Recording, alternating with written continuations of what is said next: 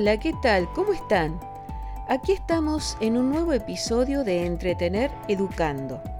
Mi nombre es Laura y vamos a hablar de cultura, ya sea general como de usos y costumbres.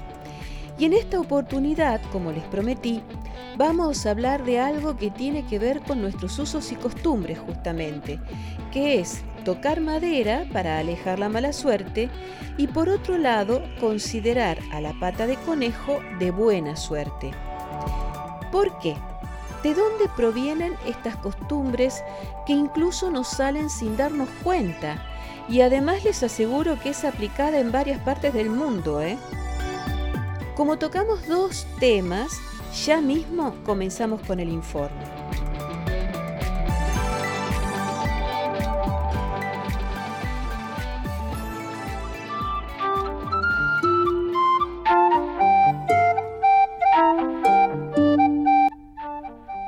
Cuento. La idea de que los sucesos alegres de la vida pueden repentinamente convertirse en desgracia o tragedia, nos lleva muchas veces a tocar madera sin darnos cuenta que estamos realizando una superstición. El origen de esto no es único, sino que hay varias hipótesis, pero todas coinciden en que los celtas tienen mucho que ver con esta idea, ya que para ellos el bosque era algo mágico, sagrado. La creencia de que tocando madera se apaciguan los malos espíritus se remonta a los tiempos paganos, cuando se pensaba que los árboles eran la morada sagrada de los dioses, quienes, a su vez, ordenaban a los árboles florecer o deshojarse es decir, eran los propietarios de las cuatro estaciones, eran los dioses los que se encargaban de darle color y vida a los árboles, a los bosques, a las selvas. Y estos árboles, además, perduraban en el tiempo, reverdeciendo año tras año. ¿Qué es esto de reverdecer año tras año? signo de inmortalidad, la gran inmortalidad adjudicada a los dioses. De ahí que muchas personas dicen, toco madera sin patas, e incluso también le agregan sin pintar, o sea, lo más pura posible, porque sin saber se están refiriendo a los árboles. Tocar un árbol significaba respeto hacia los dioses, a quienes le solicitaban algún favor o le agradecían el deseo concedido o solo querían demostrar sumisión ante su poder. Luego, cuando Jesús fue crucificado, la creencia pagana se unió a la fe cristiana, como ha ocurrido otras tantas veces. ¿Cómo? Recordemos que Jesús murió en una cruz de madera. Entonces toda la madera era sagrada. Así, muchas personas comenzaron a utilizar cruces de madera en recuerdo y respeto a su muerte. Y no era raro tocar esta cruz cuando se deseaba alejar un mal presentimiento o por temor a que cambie la buena suerte se dan cuenta que seguimos con la misma idea, ¿no? O sea, tocamos madera, por más que sea en forma de cruz, pero tocamos madera. Por otro lado, si nos vamos a otro continente, muchas tribus de América solían creer que en los árboles moraban los dioses de la sabiduría y la conciencia. Por lo tanto, eran respetados y venerados como tales. Esto lo hemos visto en muchos dibujos animados, ¿verdad? En historietas, en películas y también en narraciones vinculadas a la Madre Tierra, la llamada Pachamama. Ahora, acá viene algo que a mí me impactó, porque es muy interesante la conexión que hacen muchos investigadores con los juegos infantiles al aire libre. Sobre todo esto lo recuerdan aquellas personas que pertenecen a cierta generación donde había un salvo, un lugar en donde el niño estaba protegido y no podía ser capturado. Les cuento a las nuevas generaciones, por si no conocen, que hace, que hace perdón, un tiempo atrás, cuando existían más espacios verdes o se podía jugar libremente en los parques y plazas, estos salvos solían ser árboles de esos lugares.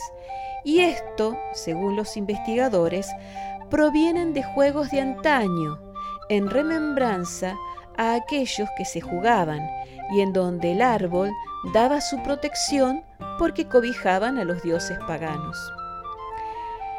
Qué lindo el pensar que en los bosques y especialmente en los árboles se alojan estos dioses místicos, ¿no?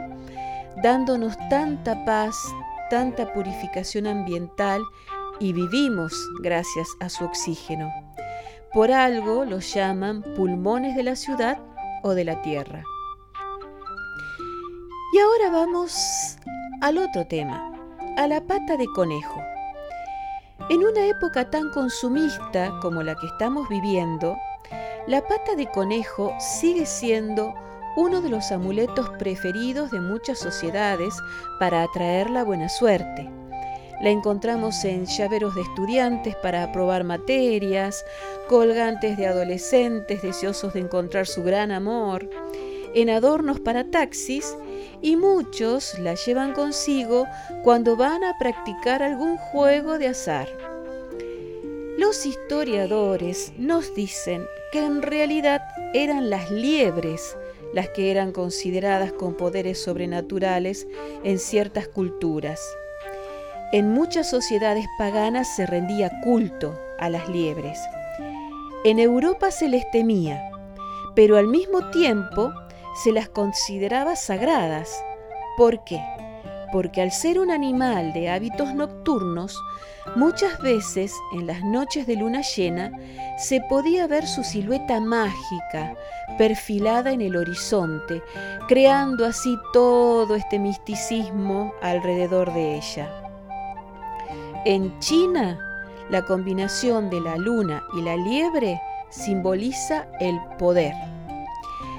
Y en Inglaterra se dice que cuando la reina Boudica, quien lideró varias tribus británicas contra los romanos, llevaba una liebre cerca de su pecho para asegurarse el triunfo de la batalla.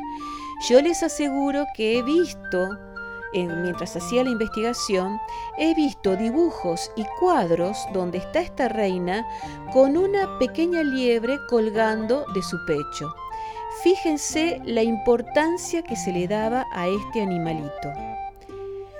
Después de que San Agustín convirtió a los ingleses al cristianismo en el siglo VI, los símbolos y las prácticas paganas fueron prohibidas, lógicamente.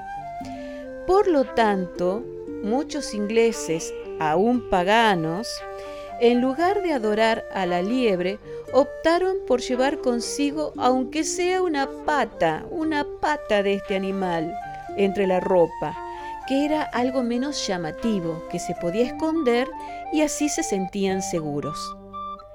Más tarde, y aquí viene la introducción, los conejos llegaron a Inglaterra probablemente después de la conquista de los normandos. Y entonces ahí es cuando la pata de conejo pasó a reemplazar a la de la liebre, ya que era mucho más fácil de conseguir y más chica aún para ocultar. Por otro lado, en América, los aztecas también pensaron que las liebres tenían poderes curativos milagrosos. Se cree que tenía que ver con sus ojos resplandecientes según como le diera la luz. Ustedes vieron que a veces, según como le, les da la luz, los ojos son como fosforescentes. O sea que alrededor del mundo podemos encontrar las virtudes de la liebre. Ahora, yo sé que se estarán preguntando por qué una pata es la de la buena suerte y no una oreja o los bigotes. Lo que pasa es que en muchas culturas el pie es símbolo de potencia Y esto lo hemos visto, ¿verdad? La figura del pie en muchas culturas. Pero, siendo realistas, convengamos que sin lugar a dudas, toda esta superstición no les trae ninguna suerte a los pobres conejos.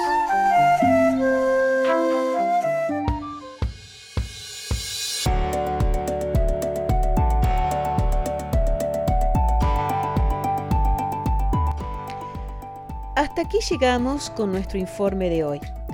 Creo que hablamos de dos temas interesantes desde el punto de vista de nuestros usos y costumbres. Para nuestro próximo programa nos volcamos nuevamente a las grandes personalidades, porque vamos a hablar de Madame Curie, esta maravillosa mujer cuya labor no sé hasta qué punto está difundida, porque fue realmente increíble. Así que recuerden, mi nombre es Laura, y para aquellas personas que estén suscriptas en otras plataformas, les quiero comentar que además de Spotify, estoy en Anchor, Google Podcasts, iBooks y otras más. Así que los espero en el próximo episodio de este programa que se llama Entretener Educando. Chao.